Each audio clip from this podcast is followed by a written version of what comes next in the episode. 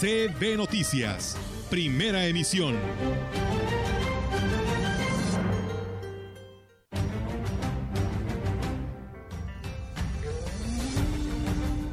Ser en las instalaciones del batallón, que nos dieron la oportunidad de poder realizar esta actividad ahí de manera conjunta y coordinada. Y pues es una opción más que tiene la población. De repente tenemos personas que no pueden este, moverse. El museo lo tenemos ahorita cerrado porque se están cambiando las exposiciones para el aniversario y estamos sacando colecciones que teníamos guardadas ahí en el museo. Se está llegando a una cantidad considerable de apoyos de becas alimentarias. Obviamente es insuficiente para todas las solicitudes que hemos tenido porque ya incluso hasta perdí la cuenta. Esperamos que nos vaya bien en la sala, es un beneficio para, pues somos como 10 mil que comemos de la caña, ¿verdad? 10 mil familias, 10 mil gente se mueven aquí entre cortadores, camioneros.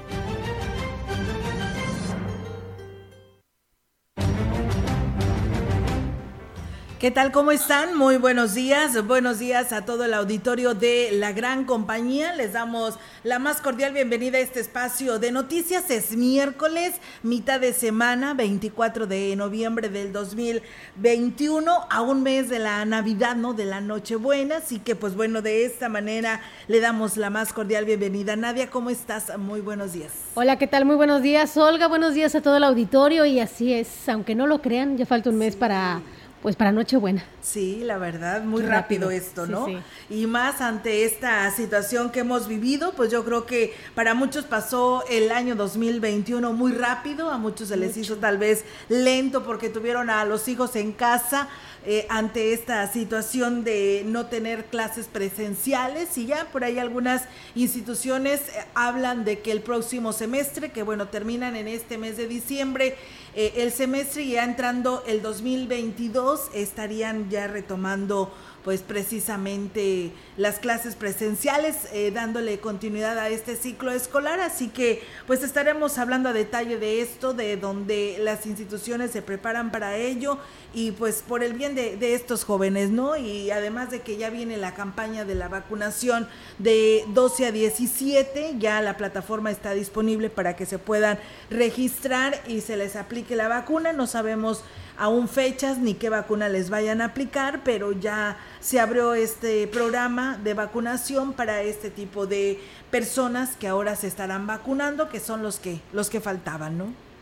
Así es, y bueno, pues que se queden con nosotros, Olga, porque además de esta información, pues tenemos mucho más para este miércoles. Así es, eh, Nadia, y bueno, pues vamos a arrancar con esta información. Bienvenidos sean todos quienes ya se enlazan a través del 98.1 y en Facebook Live también bienvenidos sean. Y bueno, pues nos piden la atención, ¿no? Del camión recolector de la basura ahí en la Avenida México, en la Corona de Oracelia, al parecer no ha pasado. Pues bueno, ya nos han informado que hoy por la tarde estarán haciendo esta recolección, así que bueno, esperemos que así sea. Hay unidades descompuestas y esto es lo que está provocando la falta de la recolección de basura. Y bien, pues vamos a arrancar con la información, estas buenas noticias para aquellas personas que pues nos preguntaban sobre el tema de si va a haber algún otros lugares para eh, lo que viene siendo la aplicación de la vacuna de la influenza,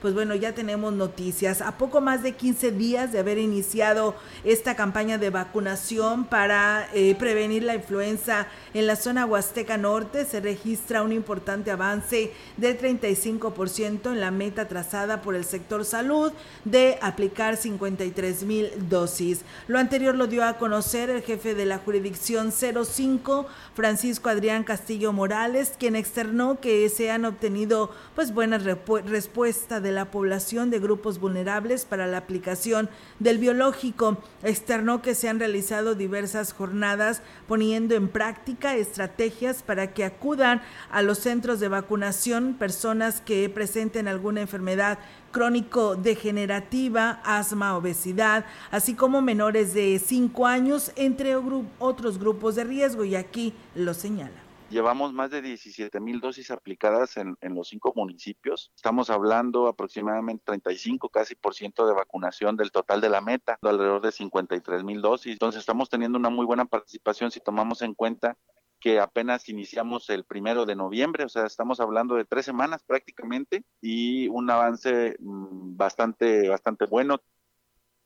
Indicó que para el próximo sábado 27 de noviembre, con apoyo del 36 Batallón de Infantería, se realizará una actividad denominada Jornada de Vacunación desde tu vehículo a partir de las 8 de la mañana y dirigida a personas que tengan dificultad para desplazarse, a quienes se les dará facilidades para que reciban la vacuna en las instalaciones del 36 Batallón de Infantería aquí en Ciudad Valles va a ser en las instalaciones del batallón. Se nos dieron la oportunidad de poder realizar esta actividad ahí de manera conjunta y coordinada. Y pues es una opción más que tiene la población. De repente tenemos personas que no pueden este, moverse o que no pueden desplazarse y el vehículo es una opción. Entonces vamos a hacer esta jornada exclusiva para aquellas personas que están en esta situación y que pueden acudir en vehículo a recibir el biológico.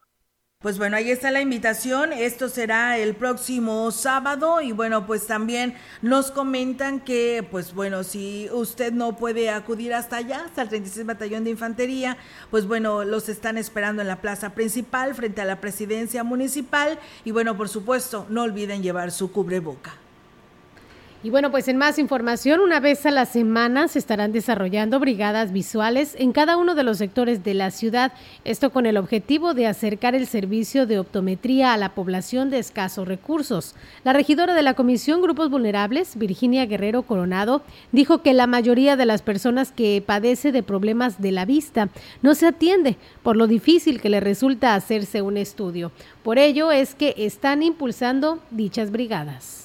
Este jueves tenemos una brigada visual en el Infonavi 2, en el, en el Salón de Usos Múltiples, en donde nos acompañará la optometrista Armida Sóstenes Félix y realizará diferentes estudios, o sea, no nada más la detección de miopía. Es sin costo, nada más los lentes que, que requieran, pues bueno, va a haber variedad de armazones desde 350 pesos en adelante. Agregó que también serán estudios avanzados para detectar complicaciones propias de las personas con diabetes o hipertensión. Pues bueno, ahí está amigos del auditorio también esta información aquí en este espacio de noticias. Muchas gracias eh, a todas las personas que ya se suman a este espacio de noticias. Y bueno, pues eh, creo que ya en redes sociales, lo platicábamos eh, Nadia y yo, en el que ya se había denunciado esta queja donde que señalan algunas personas que no dejan pasar mascotas ahí en el parque Tantocop, pues esto no es nuevo, la verdad, desde que se formó este parque Tantocop, así está el reglamento y que se debe de cumplir y así se había estado respetando donde no permitían a las mascotas. Le platico porque así le decía hace un momento aquí a mi compañera Nadia que todo esto surgió porque en el parque Tangamanga hubo problemas con las mascotas porque pues las personas iban a caminar y muchos no los traían con su con su collar, los traían sueltos y al parecer hubo incidentes mordió a alguna otra persona. Y eh, otras personas pues simplemente los traían sueltos o los dejaban que los heces fecales en cualquier parte de lo que es este parque. Entonces se modificó el reglamento que ya existía en el Tangamanga y del Tangamanga se rigen todo este reglamento para todos los parques del estado. Entonces, por supuesto que el de Ciudad Valles no es la excepción. Y sí hay eh, espectaculares, había anuncios, advertencias de que no podías entrar con mascotas, así que por favor esto no es nuevo, esto ya existe y hay que respetarlo. Y bueno, pues lamentablemente, como dijiste, ¿no, Olga? Yo creo que por la falta de responsabilidad de algunos dueños de mascotas, pues se aplicó este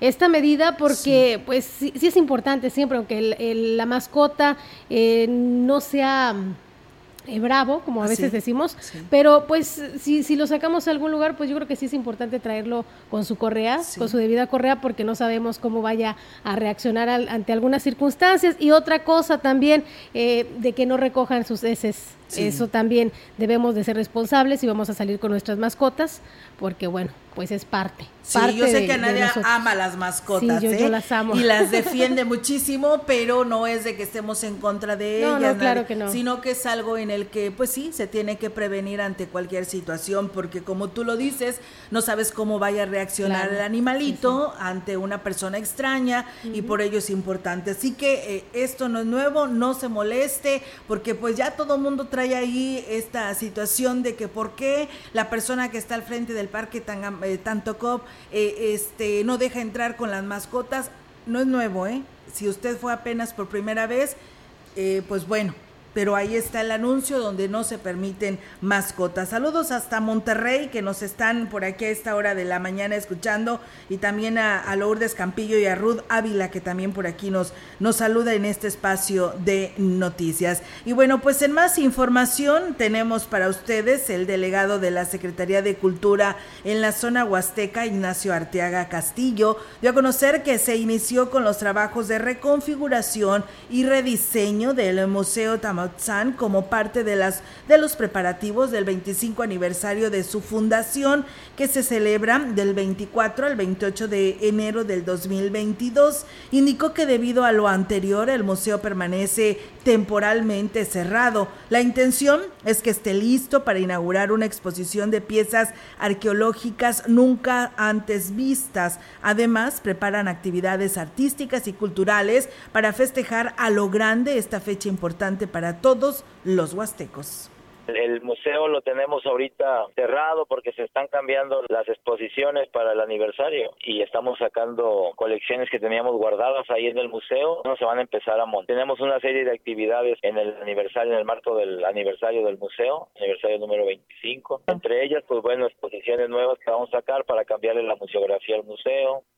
Manifestó que en estos festejos se contempla la presentación del nuevo grupo Los Amigos del Museo, se impartirá un taller de cartonería para la, para la elaboración de máscaras como una estrategia para no dañar el medio ambiente. Dijo que también se presentará un disco de música regional huasteca con, trío, con tríos de la región y aquí habló también la presentación del grupo Los Amigos del Museo, presentaciones de disc. Es del 24 al 28 de enero, esta semana vamos a tener de los festejos del museo. ¿El del acervo que están sacando de qué constan? Son pinturas y esculturas. Ya tenían un año que habían llegado esa colección aquí al, al museo, pero no se había sacado. Vamos a aprovechar que es el aniversario del museo para tenerla expuesta unos tres meses y el director de la Universidad Intercultural en Valles, Javier Rivera Rodríguez, dio a conocer que seguirán utilizando el modelo híbrido para impartir las clases a los alumnos, por lo menos hasta que concluya el actual semestre.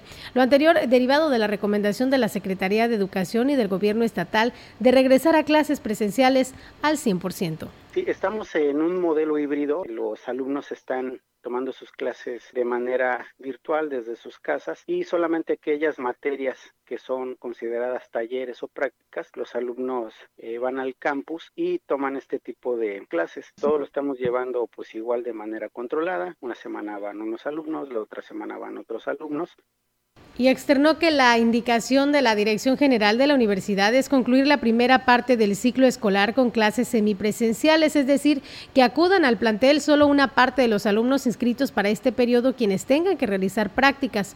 Indicó que a no ser que se reciba alguna otra indicación, concluirán el periodo de esta manera la segunda semana de diciembre.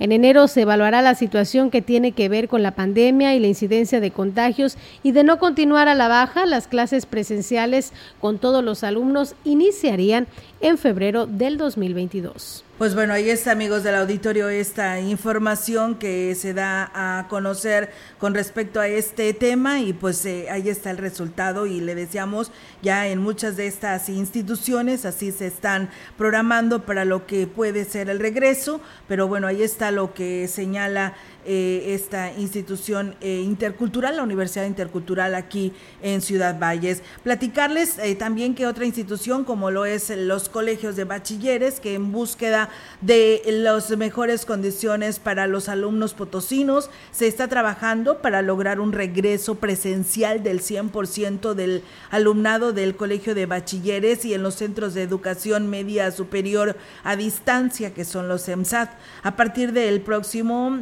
eh, del próximo semestre y atendiendo con las medidas de higiene que marca la autoridad y en coordinación con los comités de salud de cada centro educativo. En reunión de del Consejo Consultivo con los 40 directores del plantel, 29 responsables de los centros EMSAD y directores de área y coordinadores de zona, el director general del COBASH, Alfonso Espinosa Palazuelos, dijo que se está reforzando el trabajo de los distintos planteles para lograr este objetivo, augurando la seguridad del alumno al interior de cada institución y reforzando las medidas de sanidad como lo marca la Secretaría de Educación del Gobierno del Estado. Espinosa Palazuelos manifestó el respaldo a los centros de educación media superior a distancia, ya que hay algunos que requieren especial atención en diversos rubros como infraestructura, personal y mejoramiento en sus instalaciones. Es por ello que a meses de trabajo que se van a generar, en mesas de trabajo que se van a generar, pues brindan indicadores eh, precisos para trabajar e identificar situaciones básicas como son la conectividad, o sea, el Internet. Durante la reunión se plantearon además las principales actividades a llevar a cabo este cierre de semestre, entre las que se encuentran la segunda carrera atlética virtual de 5 y 10 kilómetros a llevarse a cabo el 28 de noviembre. Además, se dará a conocer la convocatoria para eventos decembrinos de villancicos y pastorelas a distancia. Pues bueno, ahí está, amigos del auditorio, esta información que se da a conocer con respecto a la posibilidad de regresar al 100% del alumnado en algunas instituciones eh, de educación del Estado, en este caso, pues bueno, sería los centros de, de los colegios de bachilleres y los EDSAP. Y en más información, al ser cuestionado sobre los ajustes que se harán a la ley de ingresos para el próximo ejercicio fiscal, el regidor Humberto Torres Medrano se contradijo al señalar que no harán aumentos y los que hagan no serán significativos. Un tanto ambiguo en su respuesta dijo que serán de 2 a 3 pesos los ajustes que se hagan en el predial. Por ejemplo, mientras que el cobro por UMAS estará sujeto a los incrementos propios de la unidad. No, no habrá quizás este, incrementos significativos en el sentido de que ahora eh, pues se aplica también el pago en UMAS. En esa aplicación, pues lógicamente que es lo único que pudiera generar algunos cambios en la cuestión de costos. Más sin embargo, pues se está cuidando el hecho de que en la cuestión de la economía de la ciudadanía, diferentes rubros que, hemos, hemos revisado, pues eh, no haya costos eh, este, más altos. Incluso dijo que habrá sorpresas, ya que hay rubros que van a desaparecer de la ley de ingresos porque eran cobros muy elevados y no tenían razón de ser. Y hay algunas situaciones que inclusive también se van a eliminar de la ley de ingresos, pues pagos que hacían, por ejemplo, hoteleros, pues hay pagos que realizaban, por ejemplo, o, tenían cálculos de pagos muy altos. Son una especie de, permisos o licencias que se tenían ahí, pero y eran pagos altísimos, no debían de haberse cobrado. ¿Y los pagaban? Eso sí no lo he constatado. No sabemos si los hayan pagado o no, porque eso sí no tengo conocimiento. Pues bien, ahí está, amigos del auditorio, esta información. Y bueno, pues con este tema eh, vamos a ir a una breve pausa. Tenemos este compromiso y regresamos con más.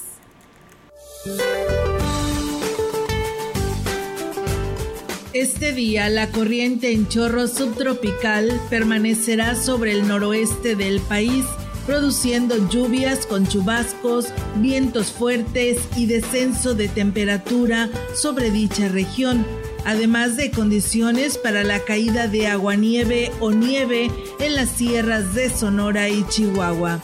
A su vez, una línea seca se extenderá sobre el norte de Coahuila, originando rachas de viento de 50 a 70 kilómetros por hora en Coahuila, Nuevo León y Tamaulipas. El flujo de humedad de ambos litorales ocasionarán lluvias y chubascos en zonas del occidente, centro, oriente y sureste del territorio nacional, incluido el Valle de México y la península de Yucatán. Para la región se espera cielo despejado, viento ligero del sureste sin probabilidad de lluvia. La temperatura máxima para la Huasteca Potosina será de 28 grados centígrados y una mínima de 16.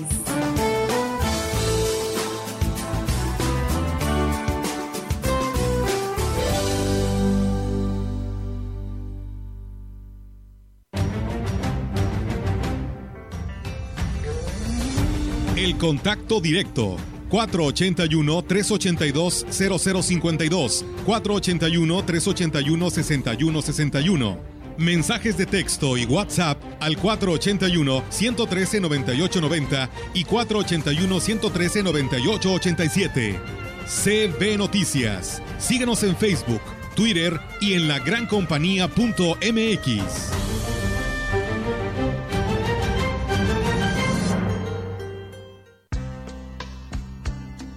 Sanatorio Metropolitano te ofrece servicio de fisioterapia hasta la comodidad de tu hogar. Tratamientos para desgarre muscular, dolor de espalda, parálisis facial, masajes terapéuticos y mucho más. Tratamos tus lesiones deportivas y te preparamos para tu próxima competencia. Un servicio más para tu bienestar y salud. Agenda tu cita al 481-116-9369. Sanatorio Metropolitano. La Casa del Plomero, 33 años dando servicio, calidad y precio en todo para instalación y reparaciones de plomería. Abierto de 8 y media de la mañana a 7 de la tarde. Para su comodidad y seguridad, contamos con amplio estacionamiento. La Casa del Plomero no tiene sucursales. Visítenos en Zaragoza 729 a un lado del INE. Teléfono 481-382-1040. Café Los Quintales. Los invita a visitar su nueva sucursal ahora en Ciudad Valles. Conoce el mejor café, hecho por los expertos. Los esperamos en Negrete 518, frente al pasaje María Luisa. Ven y conoce el aroma y calidad que prefieren los amantes del café. Visítanos y conoce la medida del sabor. Teléfono 481 38 167 22. Somos productores, somos tostadores, somos Café Los Quintales. Mi hijo tiene hambre de gloria. Es deportista. Mi hija tiene hambre de crecer. Es artista. Mi hijo tiene hambre de aprender. Es estudiante. Mi hija tiene hambre. Hambre de comida. Estoy desempleada. Nadie en México por herencia del pasado debe pasar hambre. Por eso, desde el Partido del Trabajo impulsaremos el programa Hambre Cero, que otorgará alimentos a quienes no tienen que comer. El PT está de tu lado. La reforma judicial es para ti. Juzgadores mejor preparados, sensibles a los problemas de las personas, tolerancia cero a la corrupción y al nepotismo. La reforma judicial más importante en los últimos 25 años está en marcha. Conoce más en www.reformajudicial.gov.mx. Todos los derechos para todas las personas. Suprema Corte, el poder de la justicia.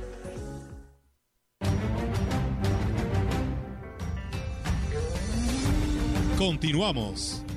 CB Noticias.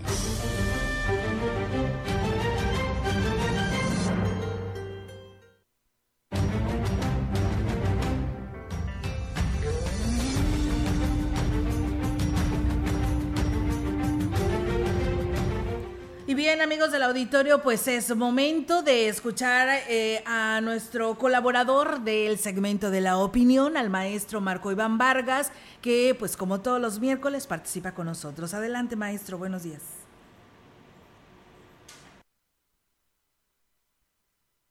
Es un enorme gusto para mí saludarles nuevamente por este medio. Durante algunos años se ha estado discutiendo ah, prácticamente a nivel mundial eh, cuáles tendrían que ser los principios o las lógicas a partir de los cuales los gobiernos locales tienen que tomar sus decisiones y sus políticas en materia de movilidad. Y esto no es un asunto exclusivo de las zonas metropolitanas o de las denominadas ciudades grandes. El tema de la movilidad es un asunto de prácticamente todos los asentamientos urbanos, de todos los asentamientos de personas en donde hay un gobierno que no renuncia o que no abdica a su responsabilidad de hacerse cargo de la movilidad de las personas.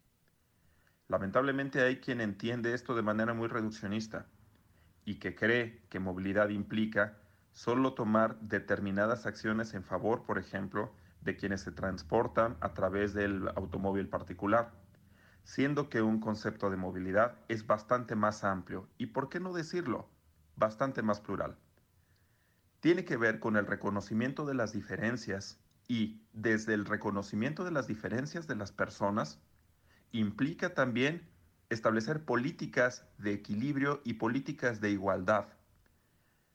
tan importante es garantizar la transportación rápida y eficiente a través de la inversión en calles y en avenidas, por ejemplo, que sabemos favorecen al público que se transporta a través del automóvil particular, como que se realicen acciones efectivas, amplias, importantes, en favor, por ejemplo, de quienes deciden transportarse a través de bicicletas, de motocicletas, a pie y, por qué no, a través del transporte público, eficiente, seguro, limpio.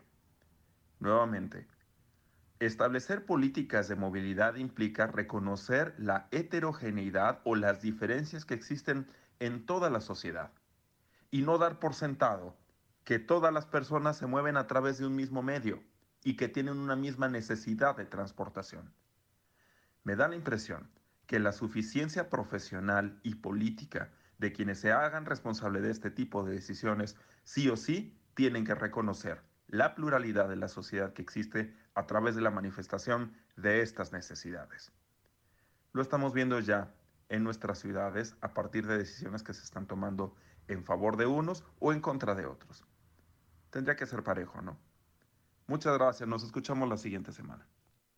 Bien, pues muchísimas gracias al maestro Marco Iván Vargas con este, esta información que nos comparte de... Eh, en este segmento de la opinión. Bien, pues nosotros seguimos con más temas aquí en este espacio de la gran compañía. Y bueno, fíjense que el delegado de la Sedesore en Valles, eh, Tito Enríquez Rodríguez Guerrero, manifestó que continúa abierto el registro para los interesados en, integrar al programa de becas alimentarias que promueve el gobierno del estado. Refirió que el registro se puede realizar directamente en las oficinas de la delegación, donde también se puede pedir más información del programa que ha tenido pues una gran demanda y aquí lo dice. Se está llegando a una cantidad considerable de apoyos de becas alimentarias. Obviamente es insuficiente para todas las solicitudes que hemos tenido porque ya incluso hasta perdí la cuenta de cuántas personas hemos recibido por ahí. Seguimos registrando porque, como comentó el gobernador en su última visita, eh, la intención es ampliar estas becas alimentarias para que alcancen para más personas.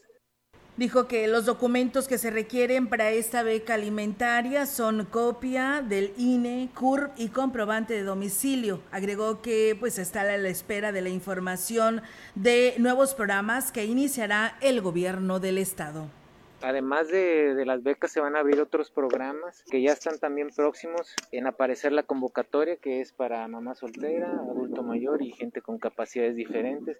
Y el siguiente año habrá otro tipo de programas para otro segmento de, población. Así que yo le pido a la gente que tenga un poco de paciencia. Este es un primer paso, una primera etapa. Lo importante es que ya se dio ese, ese paso, creo que se dio bien, se da firme Bien, y pues nos vamos con información del municipio de Gilitla. Para estrechar el vínculo de cercanía con el pueblo, este lunes el alcalde de Gilitla, Óscar Márquez, atendió a la ciudadanía en la plaza principal. Alrededor de 80 personas de diversas comunidades pudieron entregar sus solicitudes al presidente municipal, quien hizo acompañar, se hizo acompañar de los titulares de los diversos departamentos que realizan trabajo operativo como alumbrado, vivienda, obras públicas, desarrollo social, servicios municipales, DIF y agua potable.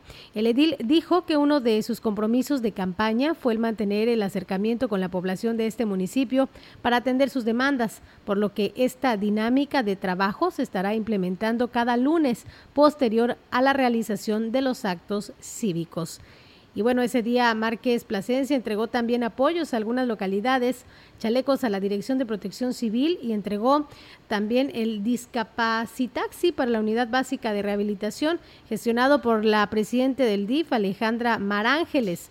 Cabe destacar que el presidente de Gilitla encabezó la procesión a Santa Cecilia por las principales calles de la cabecera y dio inicio a la celebración en la plaza principal a los músicos con la asistencia de cientos de familias. Pues bueno, ahí está amigos del auditorio la información y fíjense algo que pues anda en todas las redes sociales y que por aquí también nos la hicieron llegar y que nos llamó mucho la atención, pues es los salarios de los trabajadores de confianza de la DAPAS. Apenas el lunes pasado le dábamos a conocer que eh, el, director de la DAPAS, eh, el contralor, eh, Raúl Altamirano estuvieran eh, teniendo una reunión, tuvieron una reunión más bien en el Congreso del Estado para justificar el por qué están solicitando el aumento al agua potable que recibimos en nuestros hogares y que pues bueno, la comisión los atendió, eh, estuvieron atentos, conociendo toda la justificación que llevaba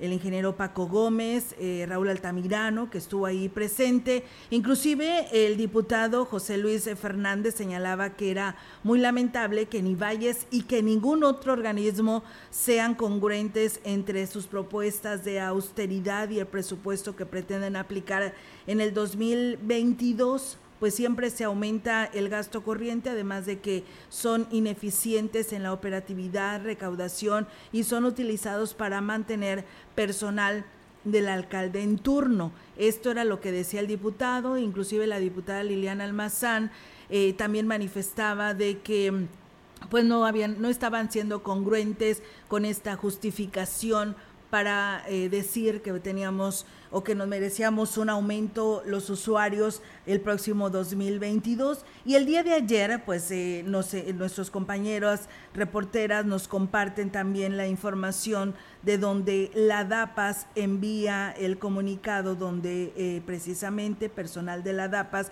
estuvo en el Congreso del Estado y donde exponía la DAPAS su plan de austeridad ante el Congreso del Estado y pues dan la serie de justificantes el motivo por el cual ellos requieren urgentemente el aumento al agua potable. Y le digo todo esto para que usted tenga conocimiento de que ellos están dando a conocer ante el Congreso del Estado que pues quieren justificar su austeridad y lamentablemente pues hoy por la mañana circula en redes sociales pues esta lista de eh, eh, los principales funcionarios de la DAPAS, por supuesto de confianza, que pues reciben la verdad un buen salario, la verdad muy elevado.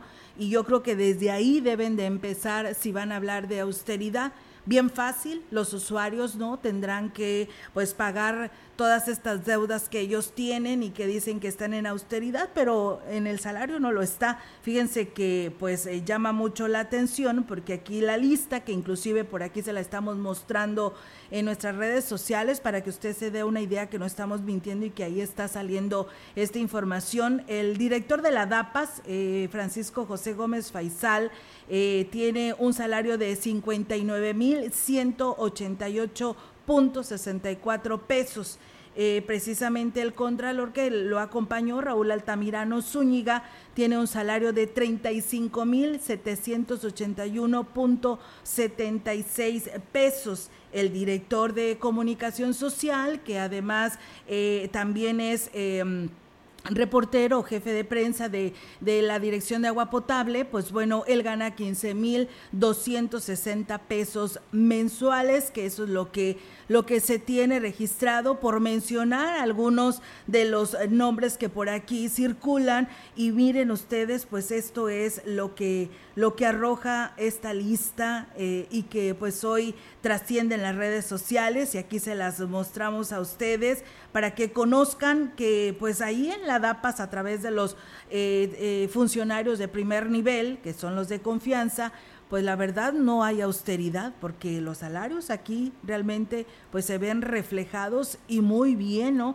Hay otra persona que también gana 30 mil pesos, su nombre es Juan Enrique Trejo Ocaña, gana 30 mil 520. También está Gerardo Ahumada López que gana 30 mil eh, mil pesos la verdad, pues sueldos muy elevados. Está, bueno, ya le dijimos de José Antonio Martínez Olivares, que es el director de prensa, 15.260.07. Está Willy, Willibaldo Martínez Mejía, ganando 20.346 pesos.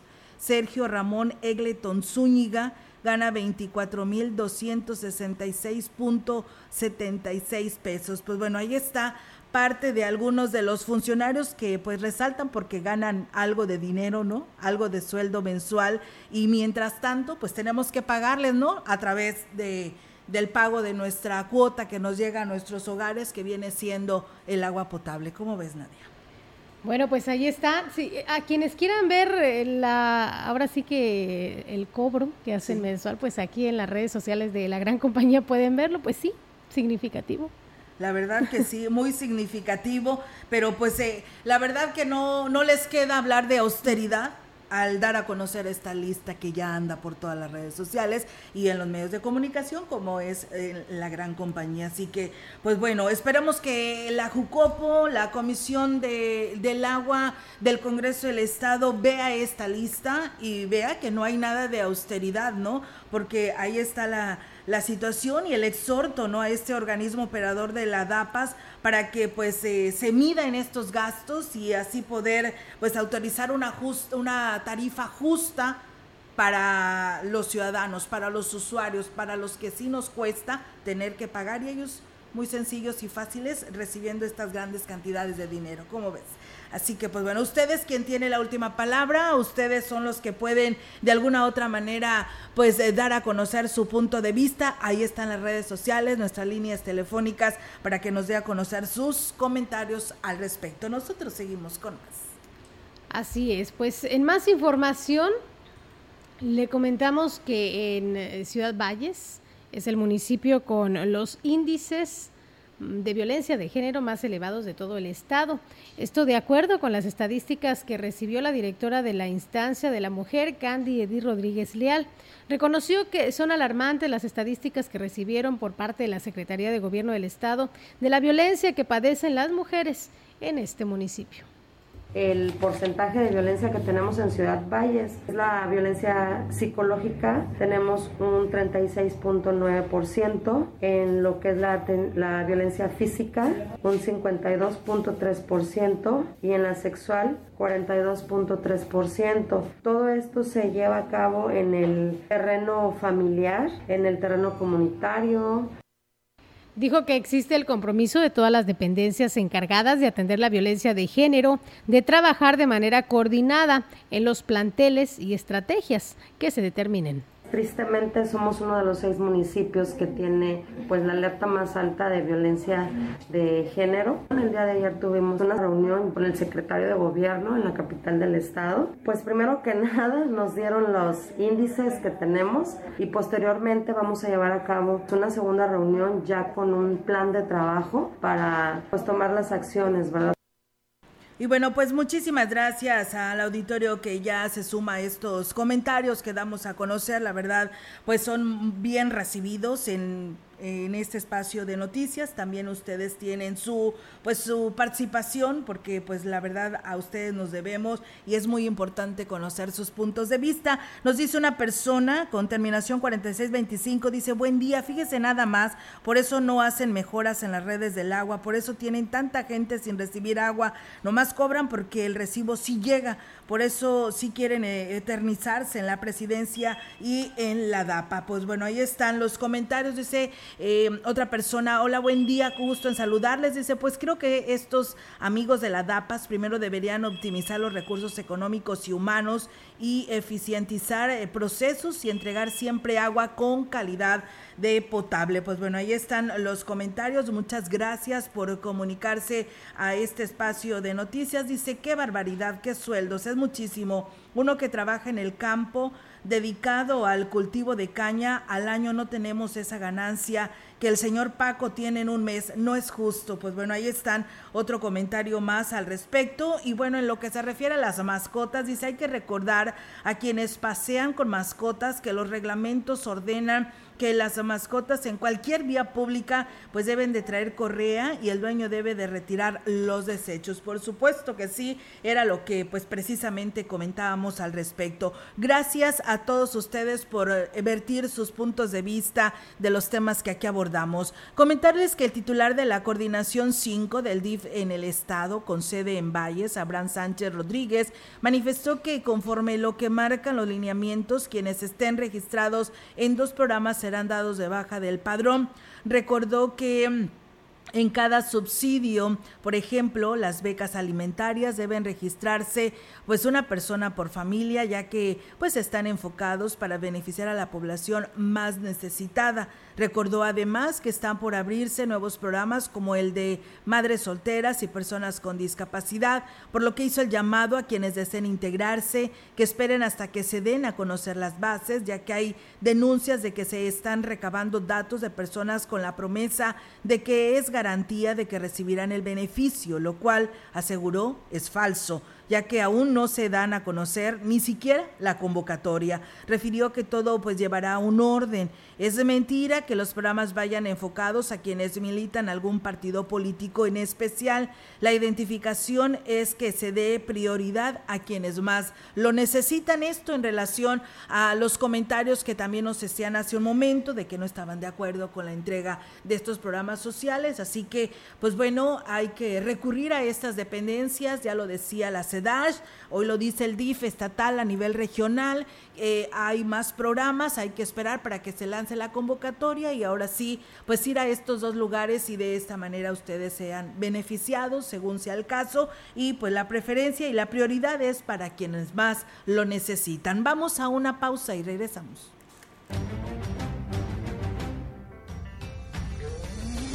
El contacto directo 481-382-0052, 481-381-6161. Mensajes de texto y WhatsApp al 481-113-9890 y 481-113-9887. CB Noticias. Síguenos en Facebook, Twitter y en lagrancompañía.mx.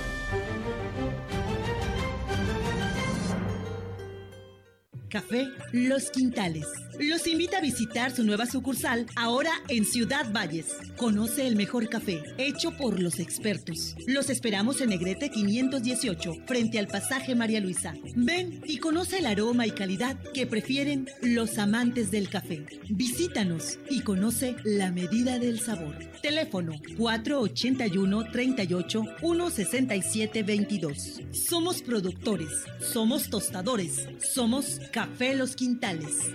En Chedragui estamos contigo. Este martes y miércoles en Chedragui. Plátano Chiapas o naranja para jugo 9.50 kilo. Aguacate en Maya 19.50 pieza. Y cebolla blanca 24.90 kilo. Vigencia 23 y 24 de noviembre. En tu tienda y siempre en línea sí cuesta menos. El Black Friday llegó a Fully Muebles, más barato que en el otro lado. Cuatro días, del 26 al 29 de noviembre. Ven y aprovecha las promociones especiales que tenemos para ti en línea blanca, colchones y electrónica. Te esperamos en el Black Friday de Folly, más barato que en el otro lado. Con Telcel lo tengo todo. Porque ahora las recargas y paquetes de 300 y 500 te dan el doble de gigas y las de 250% más gigas. Además, disfruta de redes sociales, minutos y mensajes sin límite. Recarga ya.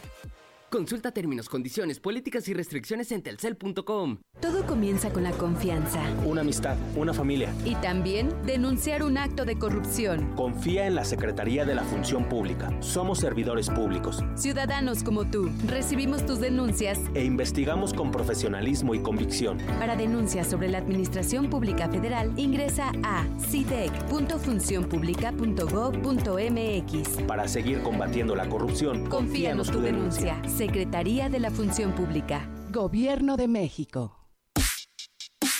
Los podcasts llegaron a la gran compañía.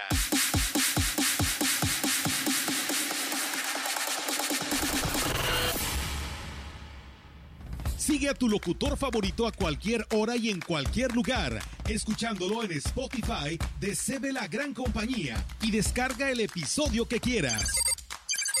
CB, como siempre, a la vanguardia en la radio en Valles y la región.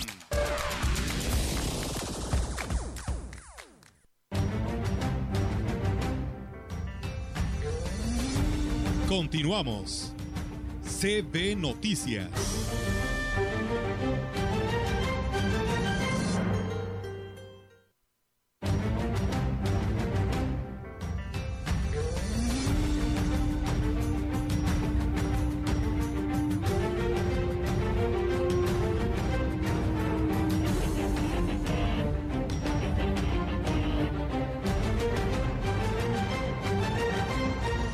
Son las 10 con 47 minutos. Regresamos con más información.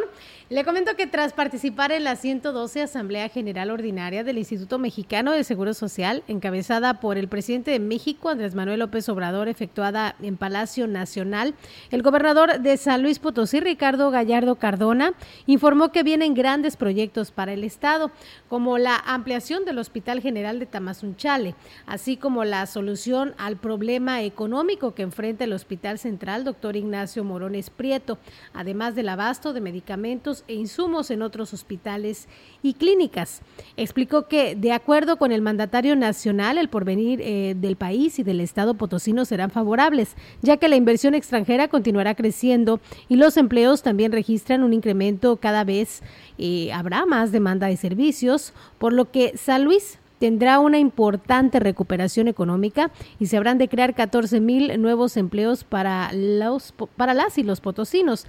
Además, el mandatario estatal aseveró que se garantizará el pago de sueldos del personal médico y se dará solución al recorte de recursos públicos en la Secretaría de Salud por parte de la Federación.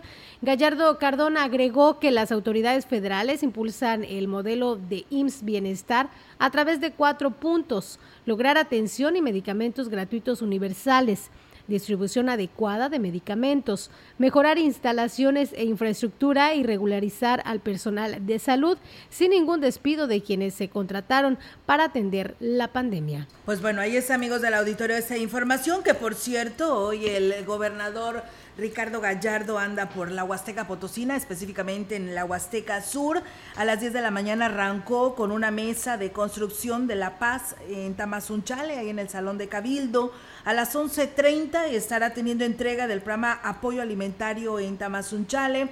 A la 1 también tendrá este programa de apoyo alimentario, pero en Matlapa. A las 14.30 horas estará haciendo la entrega del programa de apoyo alimentario en Axtla de Terrazas. Esto es parte de sus actividades por esta parte de la Huasteca Potosina y que bueno, el día de ayer estuvo allá en la Ciudad de México trayendo todos estos eh, buenas noticias, ¿no? Para San Luis Potosí, que por cierto también em, el, día de hoy por la tarde, el presidente de la República, Andrés Manuel López Obrador, estará en Zacatecas. Ahí tendrá reunión de seguridad. Vendrá todo su gabinete, así lo decía hoy en la mañanera. Eh, estando también con el eh, gobernador anfitrión, David Monreal, allá en Zacatecas, estará hoy por la tarde y mañana y de ahí se va de gira el viernes, estará en Guanajuato, así que pues en esta parte de la región y bueno, esperando tener buenos resultados, ya que Zacatecas y Guanajuato la estadística no pinta nada bien en cuanto al tema de seguridad y ahí será la reunión de seguridad eh, hoy por la tarde y el día de mañana.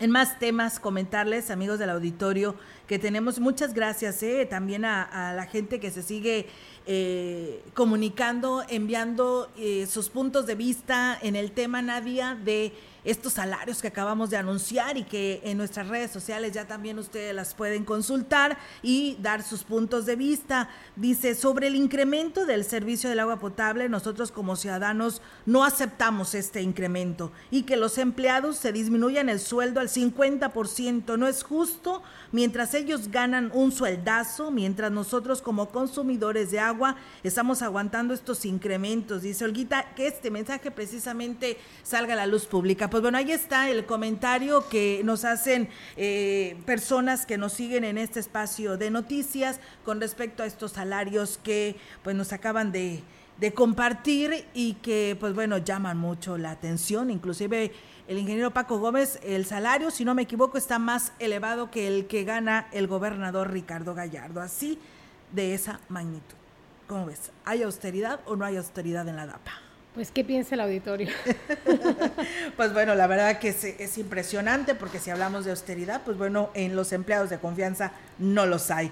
Y bueno, pues comentarles en otra información la participación de los elementos municipales en el seminario sobre protocolo de actuación ante la diversidad sexual y de género en la función pública fue mínima en comparación con la de los funcionarios públicos.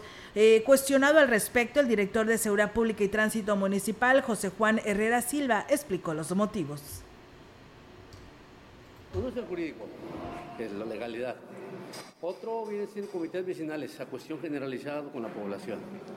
¿Verdad? Está otro compañero que es de, los, de nuestra supervisión, que ya tiene más acercamiento con los compañeros, entonces están los, los que deben de estar para Ah, dar esta plática. Estratégicamente se eligieron. Ah, claro, sí, sí, sí. Ok. Ellos nos van a pasar toda la información, todo el tema, todo eso. Pues bueno, ahí está. Y también por su parte, el ponente Ramón Ortiz Castillo destacó la importancia de la participación de los funcionarios públicos, ya que dijo, hay áreas en las que es muy común la discriminación hacia las personas de esta comunidad LGTB. Según el diagnóstico que desarrolló la organización en el 2016, cerca del 50% ha sido rechazado de servicios públicos, principalmente del área de salud, del área de registro civil y el área de tránsito y seguridad pública. ¿no? El rechazo o la discriminación es lo que han, han tenido como respuesta. Prácticamente uno de cada dos personas y por ello es que existe una gran responsabilidad por parte del servicio público Pues bien, ahí es amigos del auditorio esta información. Eh, agregaba que las consecuencias de la discriminación o el rechazo a la diversidad de género es el suicidio de las personas que lo padecen. Muchas gracias a las personas que por aquí nos saludan en nuestras redes sociales. Gracias por sus comentarios. Saludos a Raúl González que nos manda saludos, a Rufino Mota que nos saluda desde San Luis Capital. Dice una mañana fresca. Abel Rodríguez, saludos Olga desde el municipio de Tamuín a la gran compañía, a Emilio Conde. Muchas gracias a todos ustedes que por aquí se suman a esta eh, programación y en especial, por supuesto, a CB Noticias. Bueno, pues en más, la titular del Instituto Municipal de Vivienda, Daniela González Espinosa, dijo que será tripartita el programa de mejoramiento comunitario de vivienda que se implementará el próximo año para atender la demanda que hay en este sentido. Dijo que la aportación sería del gobierno del estado, el municipio y del beneficiario, y aunque todavía no tiene los detalles de las cifras para los beneficiarios, será simbólica que es en lo que estamos ya terminando de completar los expedientes. Ahorita, como requisitos nuevos, nos pidieron lo que es la fotografía de la vivienda en la que ahorita actualmente habitan. El otro es que, por ejemplo, si tú redactas una petición, tiene que estar elaborada con la misma letra. También nos piden que pongamos las huellas, Exardine, Sucur, de cada habitante. Agregó que son 300 expedientes los que están eh, terminando de conformar de las solicitudes que se recibieron durante el periodo de recepción, ventanilla que se abrirá hasta el próximo año, una vez que se le dé salida a las que están en trámite. Y bien, muchísimas gracias a las personas que se siguen comunicando a este espacio de noticias. Dice, referente a lo de la DAPA, Dice, ¿por qué no les quitan el 20% de sus sueldos para apoyar a la infraestructura? Al fin ellos también usan el servicio y es más la mayoría, la mayoría dice ni paga, dice otra persona de la colonia La Pimienta, la señora Eva dice, pues la verdad dice, ellos ni siquiera piensan en un usuario que lucha por obtener el recurso y poder pagar este tipo de recibos que a veces salen bien elevados y que pues se justifican señalando y diciendo que pues eh, si tienes fuga de agua, de seguro la tuviste al interior y no hacia después de la banqueta o después del medidor. Entonces después le salen los recibos muy elevados y pues no te justifican absolutamente nada al respecto. Vamos ahora con la información del Congreso del Estado para todos ustedes, aquí a través de la gran compañía, con toda la información para quienes nos escuchan. Fíjense ustedes que eh, los diputados e integrantes de la Comisión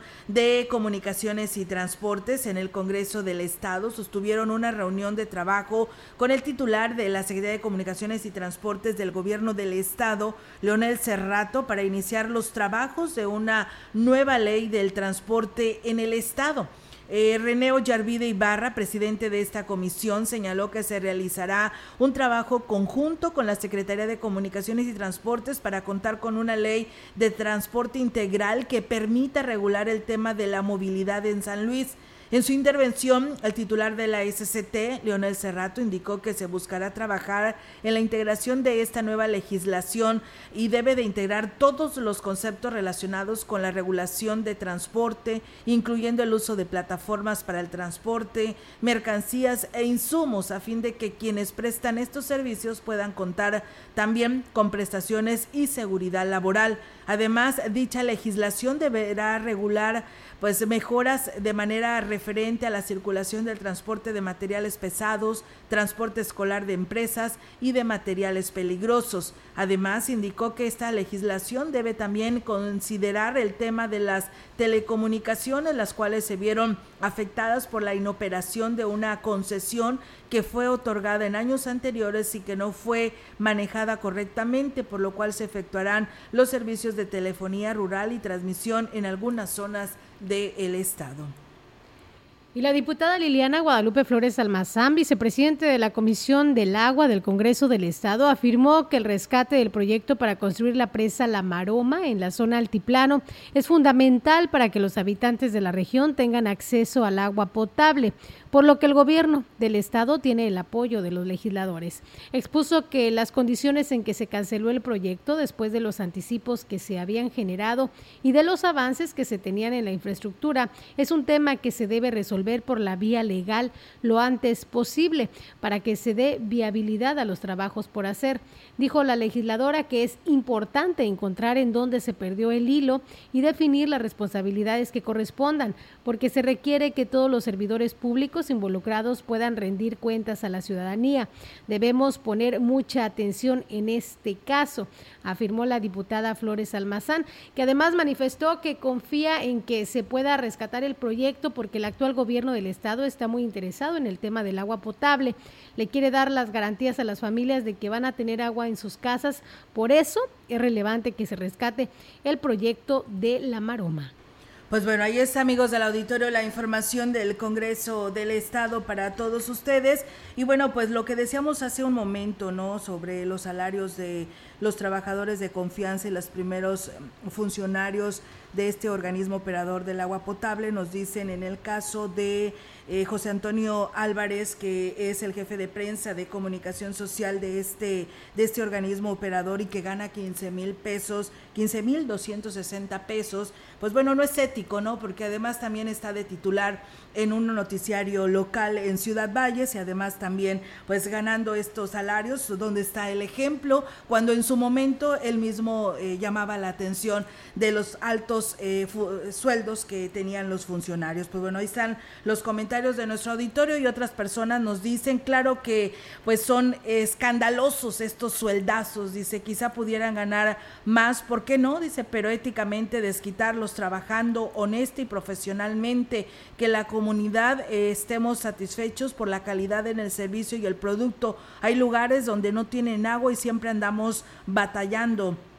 O sea que como si estuvieran usando el tandeo que a veces todo el día no tienes y hasta en la noche te llega. Como se dice, del mismo eh, cuero salen más correas, pero no, pues eh, no estamos en, en, lo mismo, ¿no? Subsidiando deficiencias. Así que bueno, pues ahí están parte de los comentarios que nos hace llegar nuestro auditorio. Una persona más dice, pues si ellos no quieren sueldos bajos, que le den la oportunidad a otras personas pues hay tanta gente deseando un trabajo con sueldos razonables y también, ¿verdad? Que la verdad desempeñen, pues desempeñan su trabajo. Pues bueno, ahí está esta información y bueno, nos piden aquí que digamos cuánto es lo que gana el ingeniero Paco Gómez. Eh, bueno, el, el sueldo que dice aquí que gana es de 59 mil 188 pesos con 64 centavos. El contador Raúl Altamirano Zúñiga, 35 mil 781.76 centavos. Eh, también está aquí una que, fíjate, una, una persona más, dice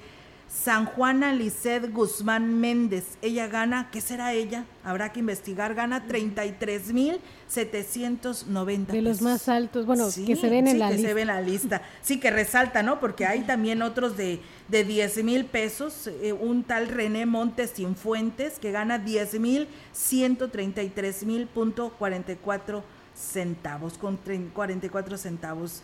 Y pues bueno, así están los salarios que que arrojan esta lista, que nos comparten a este espacio de noticias. Muchas gracias. Pues bueno, ya es hora de retirarnos. Se nos acabó el tiempo ya. Sí, la verdad, intenso con esto que nos deja sorprendidos y boca abierta con estos salarios tan elevados, ¿no? Que, que tienen los eh, funcionarios de primer nivel de este organismo operador. Habrá que ver ahora, pues yo creo que aquí tienen que analizar muy bien este tema, quienes precisamente integran ¿no? Eh, la Junta de Gobierno Habrá que ver reunión y a ver qué dicen al respecto, porque si estamos hablando de austeridad, los eh, funcionarios de primer nivel de la DAPAS pues no están sufriendo de esta austeridad, pero sí los usuarios.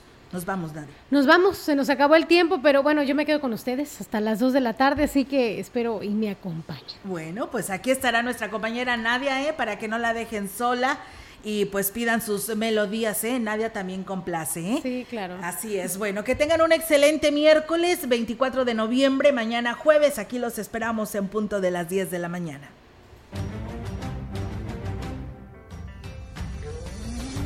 CB Noticias, el noticiario que hacemos todos. Escúchanos de lunes a sábado.